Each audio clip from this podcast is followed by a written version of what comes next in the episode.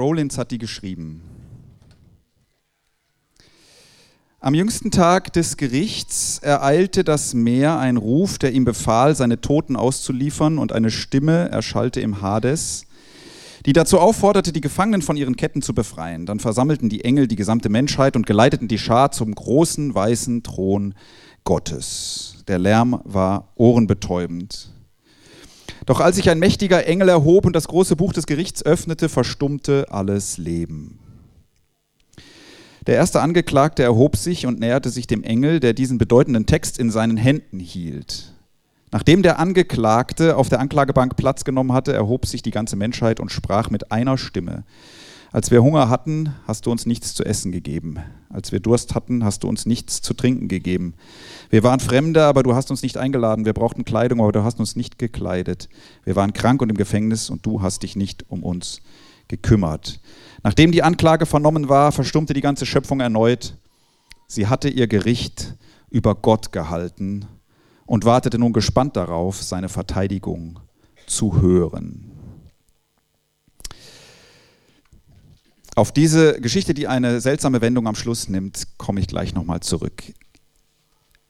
Ich hatte ehrlich gesagt nur eine nebulöse Vorstellung davon, was ein Liebestöter eigentlich wirklich ist.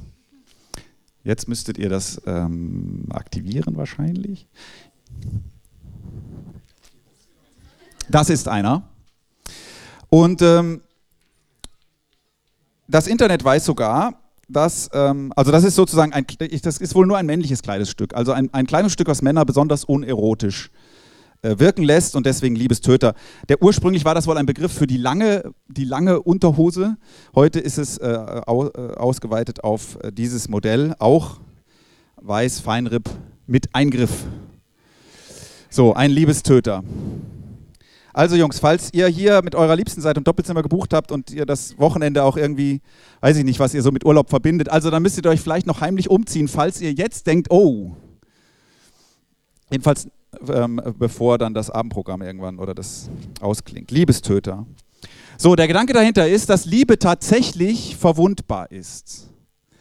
Dass Liebe sich nicht von jeder Verletzung erholt. Dass sie tödlich verwundet werden kann. Menschliche Liebe kann sterben. Jeder, der schon mal eine zu Grabe getragen hat, weiß, dass das so ist. Ähm, natürlich ist selten bis nie irgendwie jetzt der schlechte Geschmack bei Unterwäsche dann der Grund, ähm, die die Liebe zwischen Menschen tötet. Es sind Dinge, die über einen längeren Zeitraum zwischen Menschen passieren oder Dinge, die über einen längeren Zeitraum zwischen Menschen nicht geschehen sind, die die Liebe sterben ließen oder nicht am Leben hielten. Denn es existiert irgendwie eine Vorstellung davon, wie Liebende so miteinander umgehen. Und das kann verletzt werden.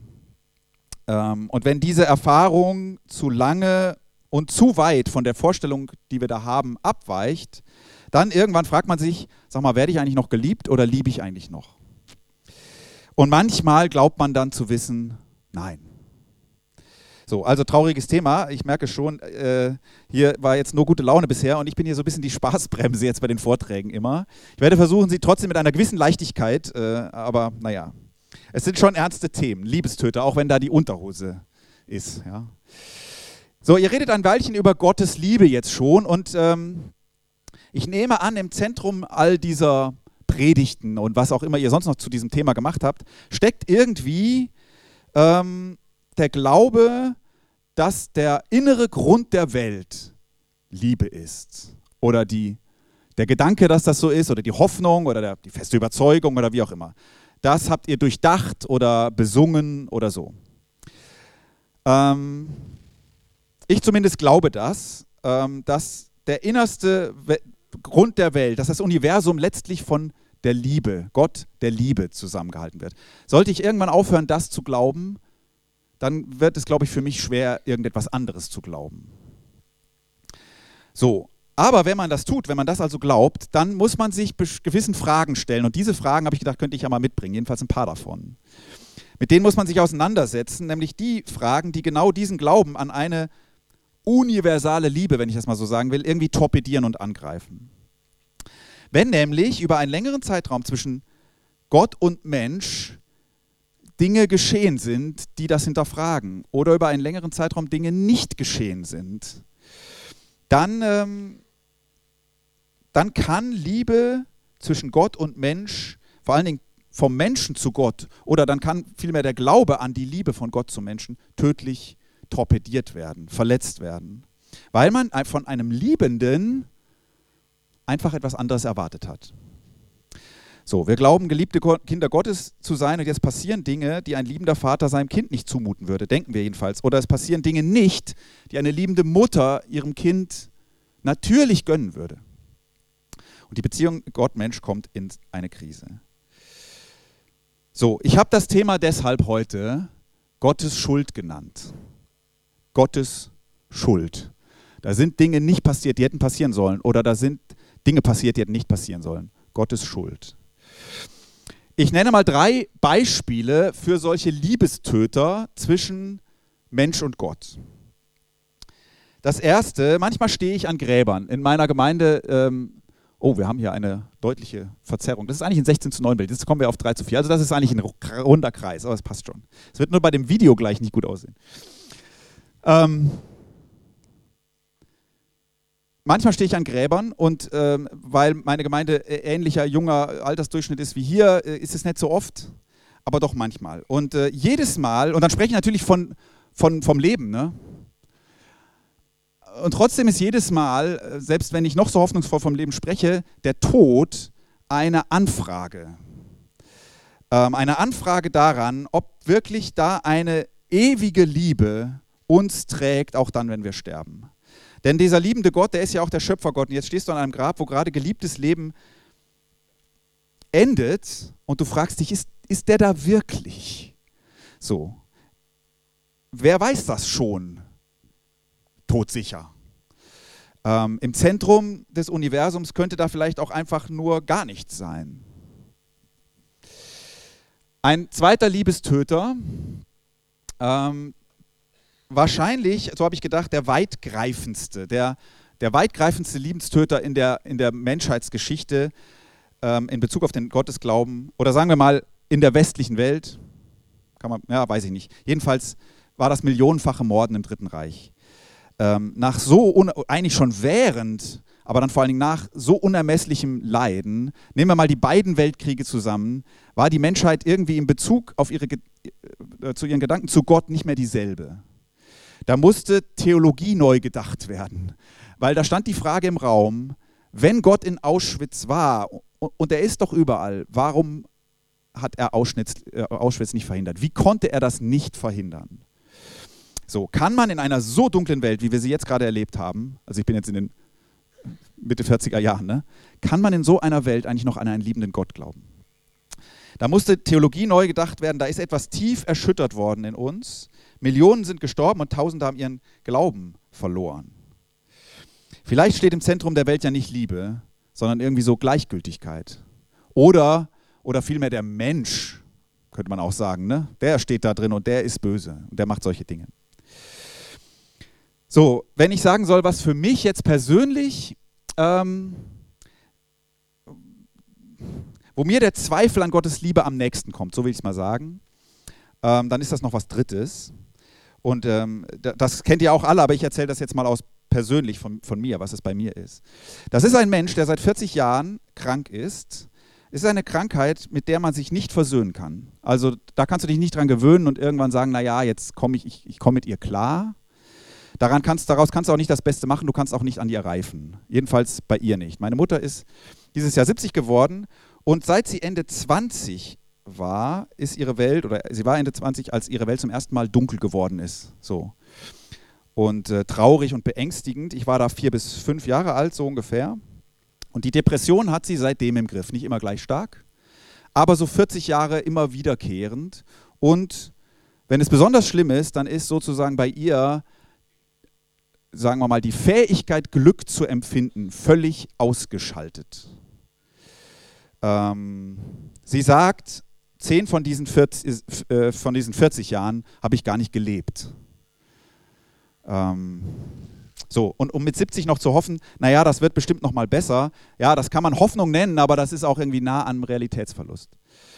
Also, warum Gott, wenn du doch das Innere des Menschen so magst und das ihr besonders wichtig ist, wenn du ein Seelenheiler bist, wenn du ein, wie singen wir das, Glücklichmacher, ein Freudeschenker bist und nicht nur ein Parkplatzfindenlasser und ein äh, Rückenschmerzenheiler oder so, so warum äh, hörst du dann 40 Jahre Gebet nicht?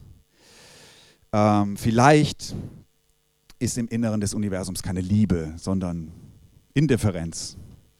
So. Die Geschichte vom Anfang. Ähm, so ketzerisch sie klang, habt ihr sie noch im Kopf? Weltgericht und plötzlich sitzt da Gott auf der Anklagebank. So ketzerisch die klang, ähm, die, diesen Gedanken zumindest findet man in der Bibel. Das ist überhaupt nicht ketzerisch. Kein Buch der Bibel widmet sich dieser Frage ähm, nach dem Leid des Menschen, darum geht es ja, und ob Gott dafür verantwortlich ist, ob Gott daran schuld ist. Kein Buch der Bibel widmet sich so hinreißend dieser Frage wie das Buch Hiob. Hiob ist der Erste, der formuliert, dass Gott eigentlich mal auf die Anklagebank gehört. Hiob, der Mann, dem alles genommen wurde, dessen Name zum Synonym für Leiden wurde, das so über dich fällt. Ähm, Hiob verlangt in den 42 Kapiteln dieses Buches mehrmals einen Rechtsstreit mit Gott. Er hält Gott für schuldig an seinem Leid, er hält vor allen Dingen sich für unschuldig an diesem Leid und er möchte mal mit Gott darüber streiten. Er glaubt allerdings nicht, dass Gott äh, da auftauchen wird. Ich lese mal aus Hiob 9 ein paar Verse. Mir ist jetzt alles gleich, drum spreche ich es aus, selbst wenn ich meinen Kopf dafür riskiere. Dass ich im Recht bin, hilft mir nichts bei Gott. Ob schuldig oder nicht, Gott bringt mich um. Wenn plötzlich eine Katastrophe kommt und Menschen ohne Schuld getötet werden, hat er für ihre Ängste nur ein Lachen. Gott hat die Erde Schurken übergeben und alle Richter hat er blind gemacht. Wenn er es nicht gewesen ist, wer dann? Ach, wäre Gott doch nur ein Mensch wie ich. Ich wüsste, welche Antwort ich ihm gäbe. Er müsste mit mir vor Gericht erscheinen. Gäbe es doch einen Schiedsmann zwischen uns, dem wir uns alle beide beugen müssten, dann dürfte Gott mich nicht mehr weiter prügeln und würde mir nicht länger Angst einjagen. Ich könnte reden, ohne mich zu fürchten. Jedoch in meinem Fall geht Macht vor Recht. Das sind so aus meiner Sicht die krassesten Verse, die, dies, die das einfordern, die ich im Hiob-Buch gefunden habe. Churchill hat das ein bisschen in seiner Art anders gesagt. Ich bin bereit, meinem Schöpfer gegenüberzutreten. Ob mein Schöpfer ebenso dazu bereit ist, diese Begegnung über sich ergehen zu lassen, das ist eine andere Sache. So, ob er jetzt unheimlich sauer war oder ob er einfach glaubte, da trifft mich sowieso keiner, weiß ich nicht. So, ich finde jetzt erstmal, wenn wir uns fragen, wie kann, das ist ja die Frage, wie kann Gott das Leid zulassen? Ne? Und ist er wirklich ein liebender Gott? Ich finde, das erste Wichtige für mich zu bemerken ist, diese Frage stellt die Bibel selbst schon. Ähm, da, und, und sie tut es in der Form von Hiob mit Wut im Bauch, mit der erhobenen Faust gegen Gott. Ähm, hier wird Gott angeklagt, aufgefordert, sich zu verteidigen. Die Bibel selbst formuliert die Frage, wenn Gott Liebe ist, warum dann das Leid? So. Und jetzt will ich das so machen, dass ich in den nächsten ungefähr zehn Minuten das versuche, ein bisschen denkerisch anzugehen, von der denkenden Seite, so, das ein bisschen ordnen, mit Hilfe des Verstandes. Ich finde das schon gut, sinnvoll. Ich sage jetzt schon, es wird keine zufriedenstellende Antwort geben. Trotzdem ist es nicht jetzt vertane Zeit, sondern das, das hilft in manchen Punkten, finde ich. Aber dann gehe ich nochmal einen anderen Weg ähm, und für diesen zweiten Weg komme ich dann zurück zu Hiob. So, also der erste Gedanke. Seit Hiob hat man versucht, die, die Frage nach der Liebe und nach Gott äh, denkerisch zu lösen. Die Freunde, die da um Hiob rumsitzen, die haben schon auch schon so ihre Ideen. Und die sind natürlich überhaupt nicht Hiobs Meinung, dass Gott daran schuld sein könnte. So ein berühmter Mensch, der sich diesem Anliegen zugewandt hat, ist, wie heißt er genau, Gottfried Wilhelm Leibniz. Also nicht Leipzig, Leibniz. Er nannte diesen Versuch, Gott zu rechtfertigen, zum ersten Mal Theodice. Gott rechtfertigen. Ähm, hier ist also tatsächlich, jetzt so im Gedanken, Gott der Angeklagte und Leibniz und dann viele andere versuchen ihn frei zu sprechen von der Verantwortung, er sei für unser Leid schuld.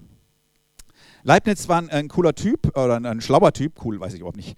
Äh, er lebte 1646 bis 1716, aber der Mann war in ziemlich vielem fit. Mathe, Jura, Theologie, Philosophie. Er hat verschiedene Dinge erfunden, zum Beispiel bessere Türschlösser. Also ich glaube, ganz so weit war er nicht wie das, aber ähm, Windmessgeräte, irgendwas für den Bergbau, wo ich nicht verstanden habe, was das war.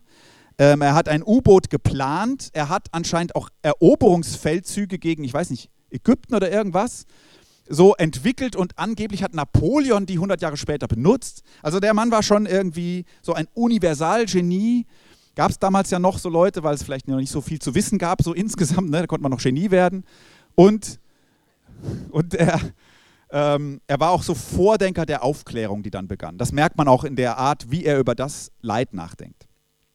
So, und er nennt jetzt die, die, äh, das Leid, er, er er bringt so ein bisschen Ordnung da rein und er unterscheidet das Leiden. Er nennt es Übel und äh, unterscheidet drei Grundformen und die haben mit den drei zu tun, die ich da eben genannt habe.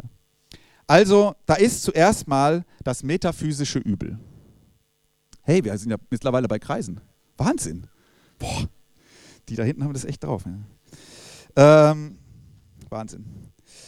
So, das metaphysische Übel, damit meint er einfach das Leid der Menschheit, das dadurch entsteht, dass wir begrenzt sind. Also, dass unsere Lebenszeit begrenzt ist, mit 80, 90, 100 ist irgendwann Schluss, aber auch, dass unser Wissen und unsere Möglichkeiten begrenzt sind. Und er sagt sozusagen, allein an der Grenze, an unserem Begrenztsein leiden wir. Also wäre die Welt sonst perfekt, ja, also ohne Schmerzen, es gäbe nichts Böses weiter, dann würden wir trotzdem dieses Begrenztsein als übel bezeichnen, weil es immer noch Gräber gäbe und immer noch Dummheit und Nichtwissen und Scheitern, weil die Möglichkeiten nicht ausreichen, begrenzt sein. Dann sagt er das Zweite, das ist das moralische Übel. Das meint, damit meint er das Übel, was Menschen Menschen antun, und zwar aus bösen Absichten. Also nicht, weil sie jetzt dummerweise irgendwie was, Bananenschale da haben liegen lassen und der nächste rutscht drüber, sondern äh, das Böse, das tatsächlich moralisch Böse.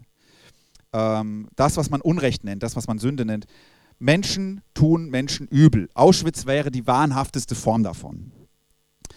Und das dritte ist das physische Übel. Also oben hatten wir metaphysisches, so, wir sind halt begrenzt, aber jetzt das physische Übel, also das, was wir ganz konkret ähm, erleben, das Leiden. Aber da ist jetzt keiner schuld. So, das ist einfach, weil die Welt halt kein Paradies ist. Menschen werden krank, Menschen haben Unfälle, Menschen geraten in Katastrophen, Menschen sterben zu früh. So. Hier würde Leibniz auch die äh, 40-jährige Depression einordnen oder, oder Hiobs leiden. So, bei dem Versuch der Theodizee, Gott zu rechtfertigen, ist es hilfreich, diese drei Formen mal so zu unterscheiden. Ich fand es jedenfalls hilfreich. Komme ich gleich noch zu. Kurz müssen wir noch klären, was für ein Gottesbild verteidigt ähm, Leibniz überhaupt? Und das ist so ein bisschen das klassische Gottesbild. Er geht davon aus, Gott ist allmächtig, Gott ist allwissend und Gott ist gütig. Also jetzt in unserem Jargon vielleicht Gott ist der liebende Gott. So. Und wird jetzt nur eins der drei wegfallen oder stark eingegrenzt sein, okay, dann wäre das Theodizee-Problem gelöst. Dann wäre er einfach nicht mächtig genug oder er hätte halt nichts davon mitbekommen oder er wäre eh nicht nett und wollte gar nicht. So, ja, gut, dann kann man ihn auch verurteilen, aber dann wär, hätten wir natürlich kein denkerisches Problem mit der Sache.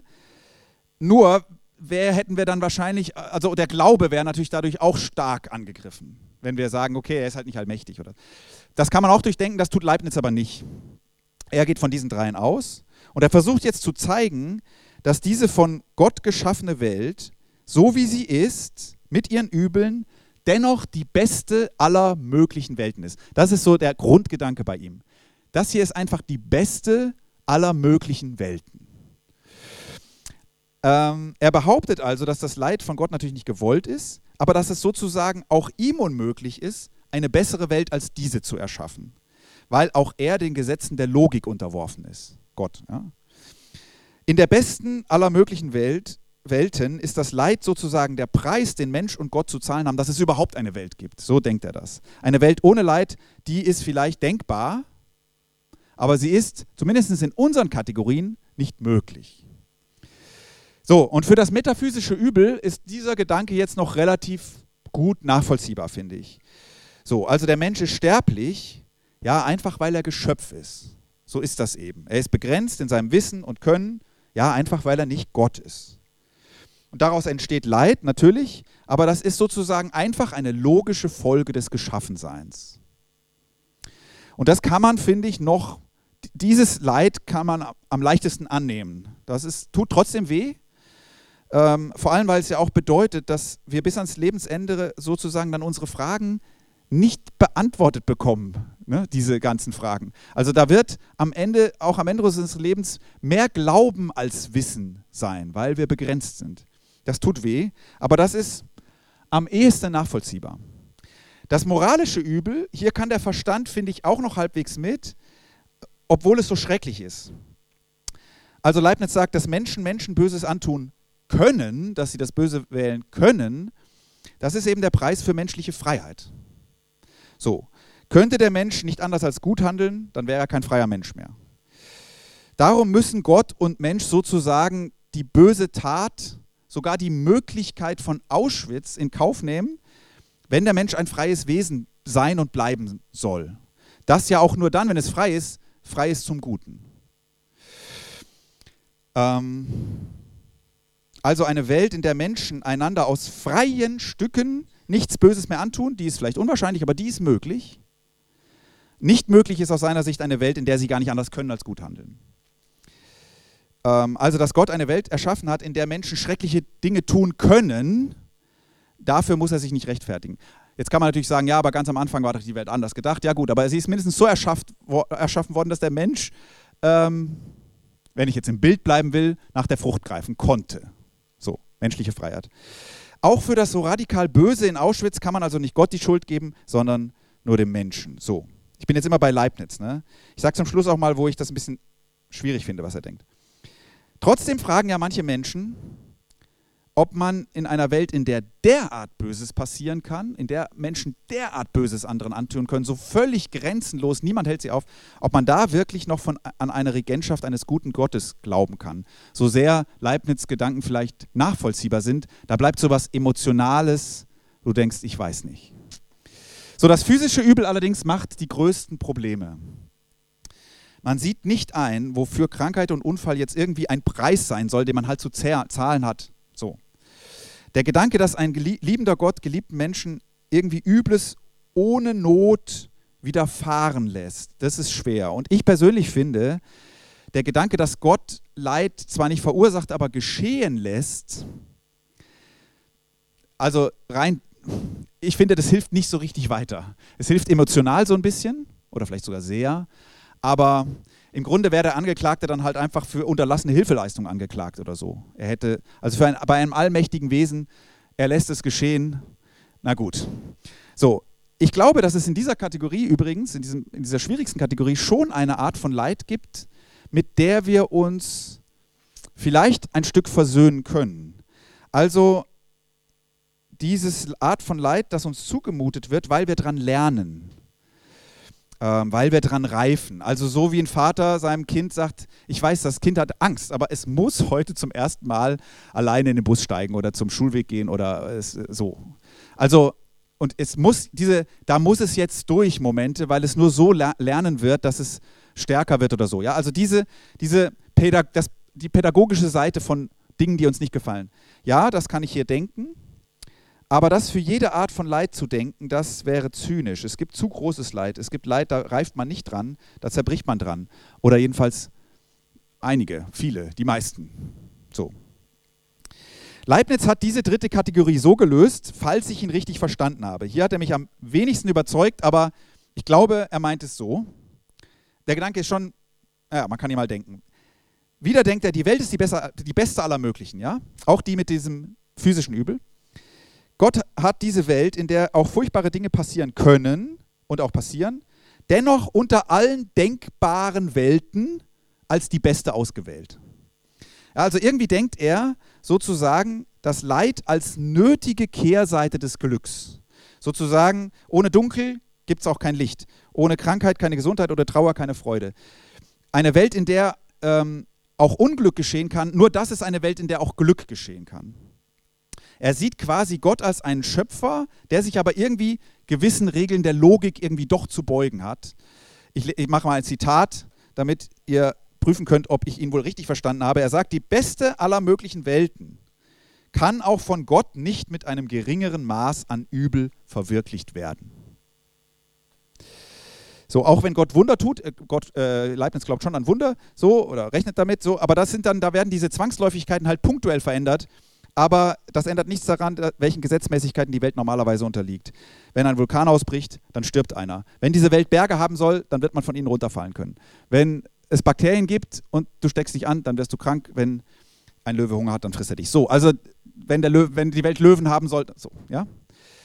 Anders gesagt, es gibt destruktive Kräfte, die auf eine Weise Teil dieser Welt sind, dass auch Gott sie walten lassen muss. Und hier ist meine Frage, kann man von Gott denken, dass er etwas muss?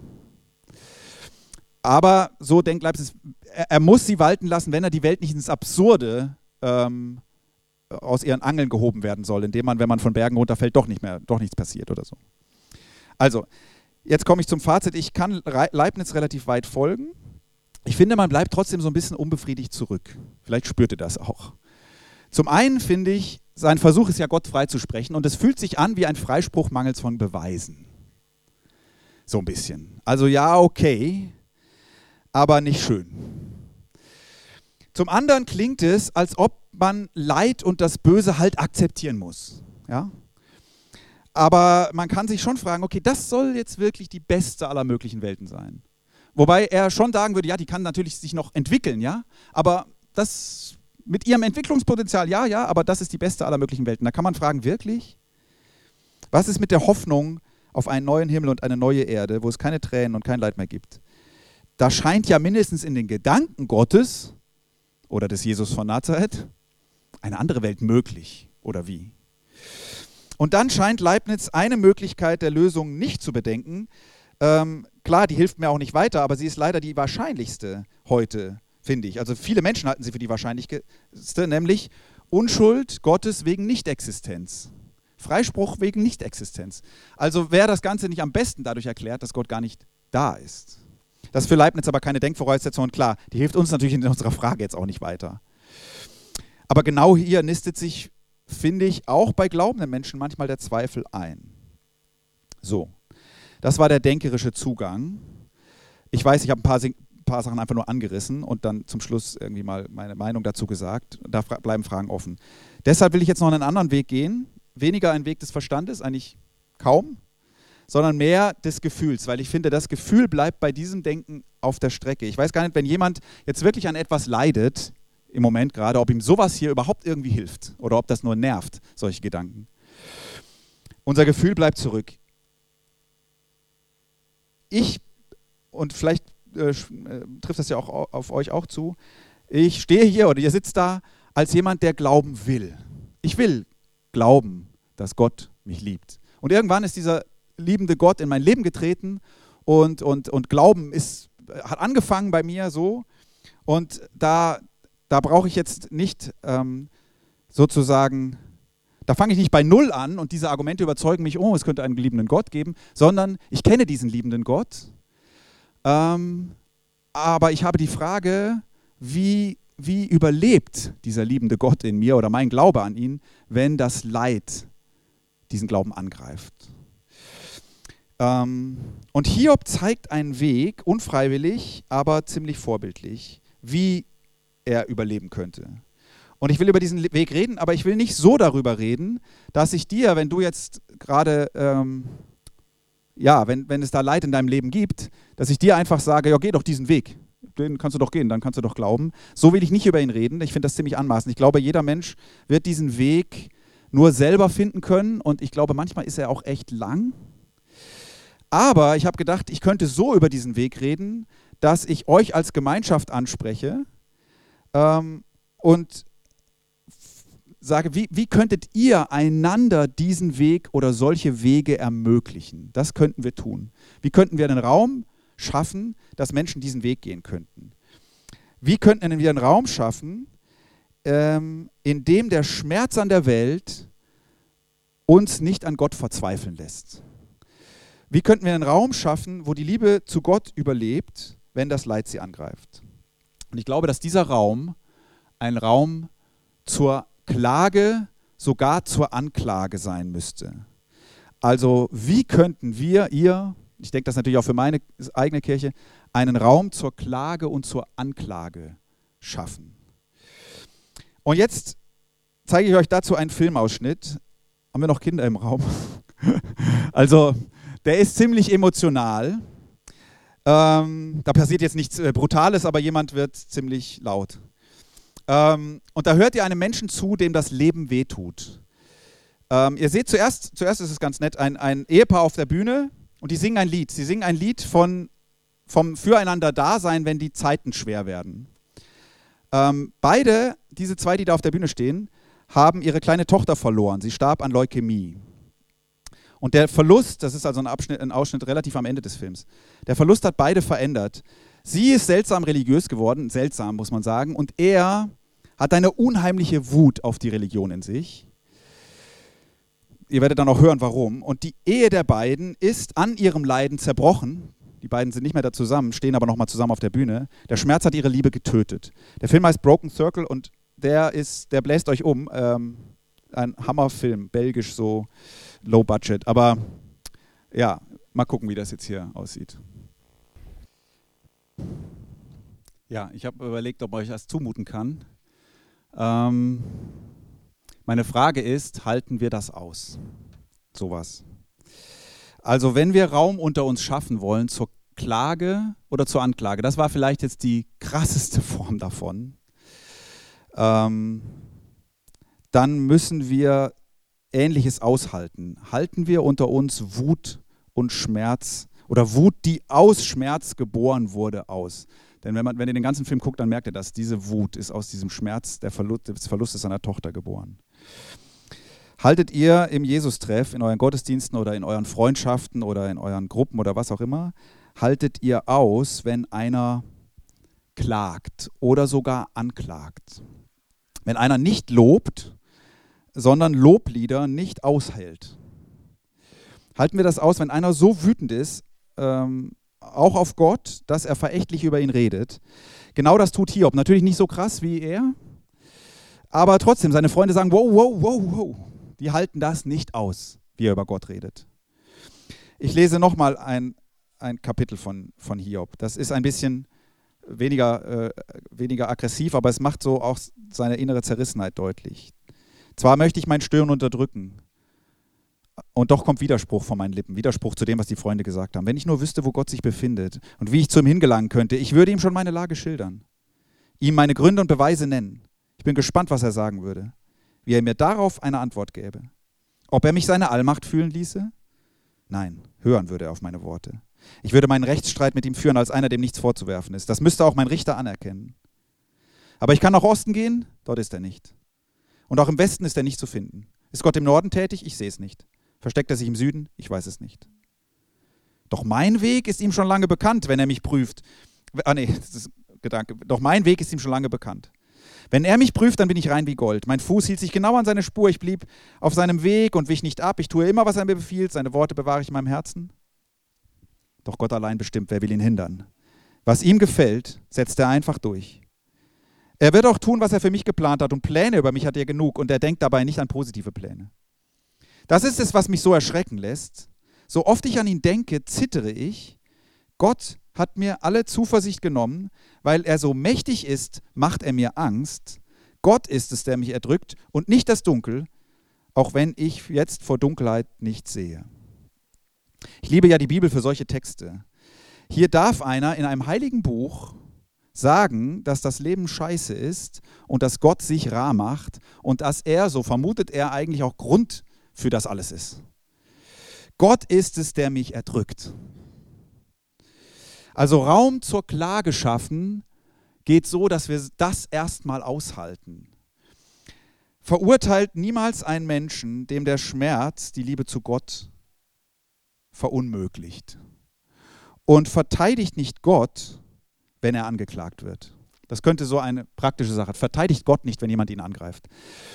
Ähm, Klar kann man sich mit Leibniz Gedanken machen, ja, aber einem verzweifelten Menschen gegenüber ist das nah am Hohn, Gott zu verteidigen. Also wenn einer Gott anklagt, dann gehörst du auf des Anklägers Seite und nicht auf Gottes Seite. Auf der Seite wirst du dann in guter Gesellschaft sein mit Hiob und äh, Jesus von Nazareth, der am Kreuz sagt, mein Gott, mein Gott, warum hast du mich verlassen? Das ist Klage. Das ist sogar ein Stückchen Anklage. Wir brauchen Raum zum Klagen und zum Anklagen. Und das Hiob-Buch lehrt, es gibt kein Gefühl, was Gott gegenüber unangemessen ist. Ähm, weil Gefühle, das ist das, was, was echt in uns ist. Und das darf sein. Wenn ich sage Raum schaffen, dann meine ich so eine Kultur unter euch, wo, wo ihr irgendwie wisst, hey, hier, hier darf ich das, hier dürfte ich das, hier darf das auch der andere. Hier darf man die Faust erheben gegen Gott, hier darf man ihm die Schuld geben, hier dürfte man sogar auf seine Liebe pfeifen, wenn man sie halt einfach nicht erlebt. Hier darf man sogar nicht glauben, wenn man nicht mehr glauben kann und man hat doch noch Raum. Hier werden ehrliche Gefühle theologischen, vor, vor theologischen Richtigkeiten verteidigt und nicht umgekehrt. Hier werden banale Lieder, banale Predigten, banale Gebete wenigstens als solche erkannt. Wir sind auch nur Menschen. So, ähm, und manchmal ist das, was wir sagen, banal. Okay, manches Banale ist ja auch nett, aber wir merken es wenigstens. So, und hier gibt es Predigten und Gebete und Lieder, die sind anders, die verbreiten gar keine gute Laune und das darf auch sein. Die Bibel kennt Klagepsalmen, ne? ähm, Loblieder auch, klar, aber irgendwie ist da das Verhältnis von Klage und Lob anders verteilt als in unseren ich würde mal sagen, das liegt gar nicht an denen, die die Worship-Zeit planen, sondern an dem Material, was es so gibt. Ich weiß gar nicht, wie viele Klagelieder es überhaupt gibt. Ähm, also, ich möchte nur dafür sensibilisieren. Gleich für euch natürlich echt schwierig, noch ein Lied zu spielen. Ne? ich glaube tatsächlich, dass die Musik noch das sein darf, was am, da kommt, ist ja immer, manche, manches darf auch einfach nett sein, weil es die Melodie gut ist und ein einfacher Gedanke. Es ist schon alles wahr. Aber wir, wir bemerken es wenigstens, wenn Dinge, vor allen Dingen leidenden Menschen, hohl erscheinen.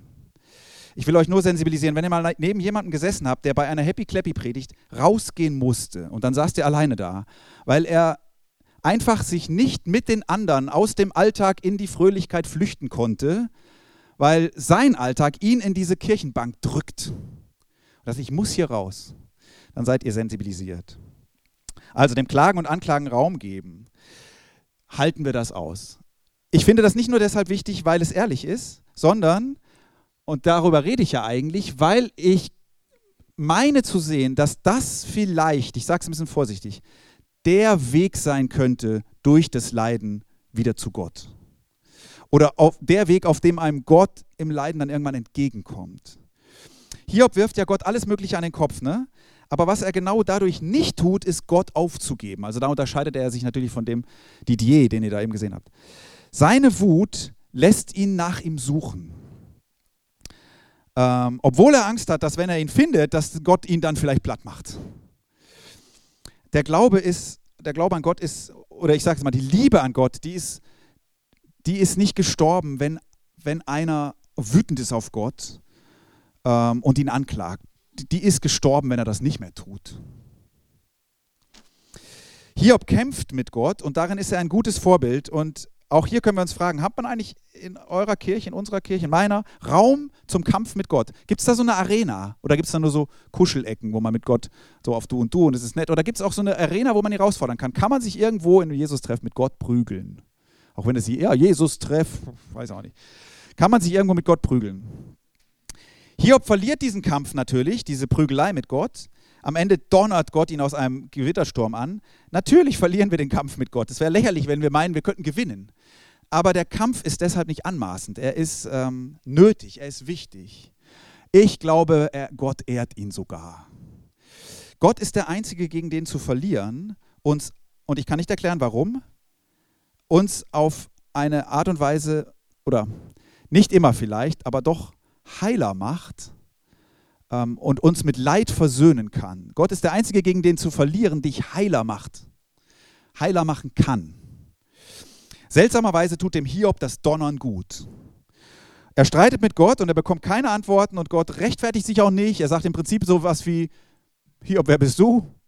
Wer bin ich? Gibt es noch Fragen? So ungefähr.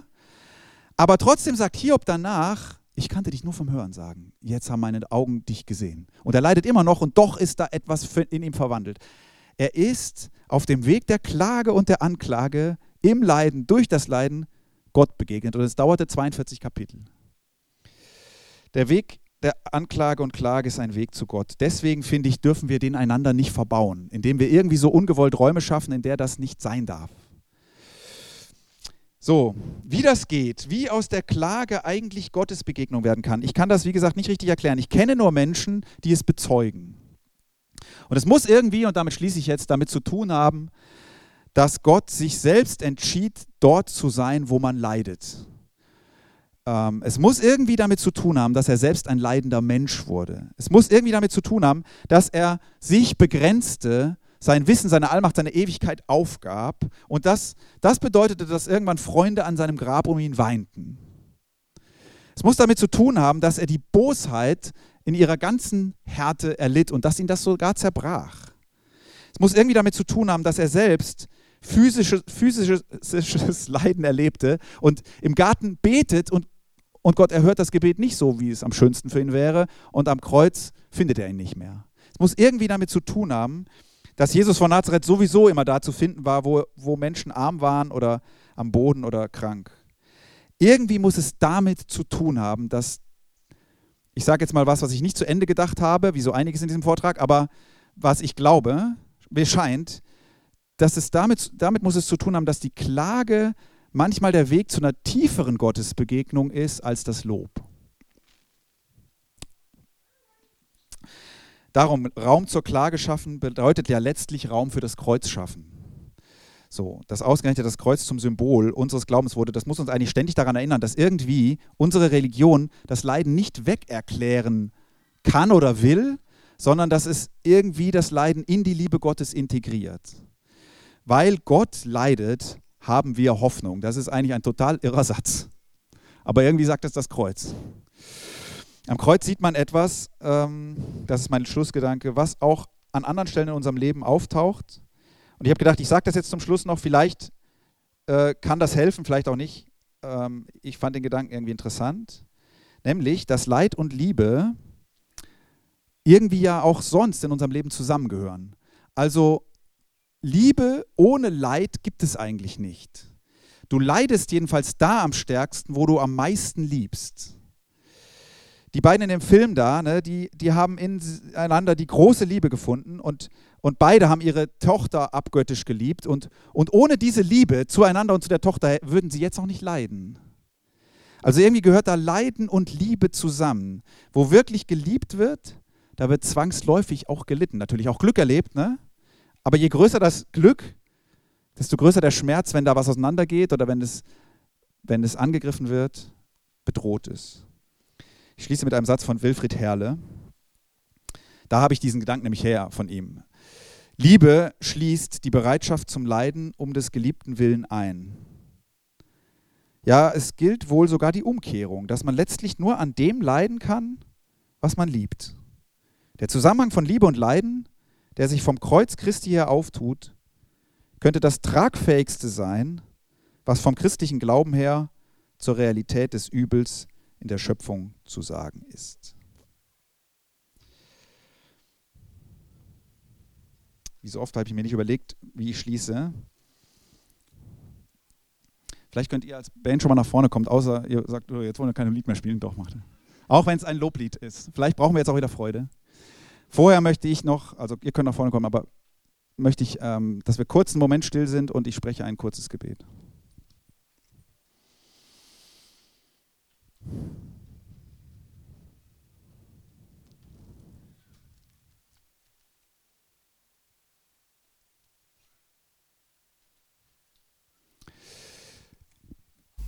Gott als Menschen, die unterschiedlich viel Leid in ihrem Leben erlebt haben, kommen wir zu dir. Als Menschen, die heute den ganzen Tag über den Eindruck hatten, du wärst ganz nah und man könnte leicht mit dir reden, und als Menschen, die dich schon seit Wochen vermissen als Menschen, die ähm, im Moment ziemlich fröhlich sein können über vieles oder als Menschen, die im Moment gerade an Dinge denken, die so schwer sind. Wir kommen zu dir und wir bitten dich, dass du dich uns zeigst. Und dass der Glaube an deine Liebe, dass du den uns schenkst. Wir können ihn nämlich nicht selber machen, auch durch die besten Argumente nicht. Wir brauchen dich. Und wir bitten konkret ähm, für die unter uns, die gerade leiden, dass du das Leid erleichterst. Und wir bitten für die, an die wir jetzt gerade denken, die leiden, mit denen wir mitleiden, dass du ihnen Gutes tust heute Abend. Amen.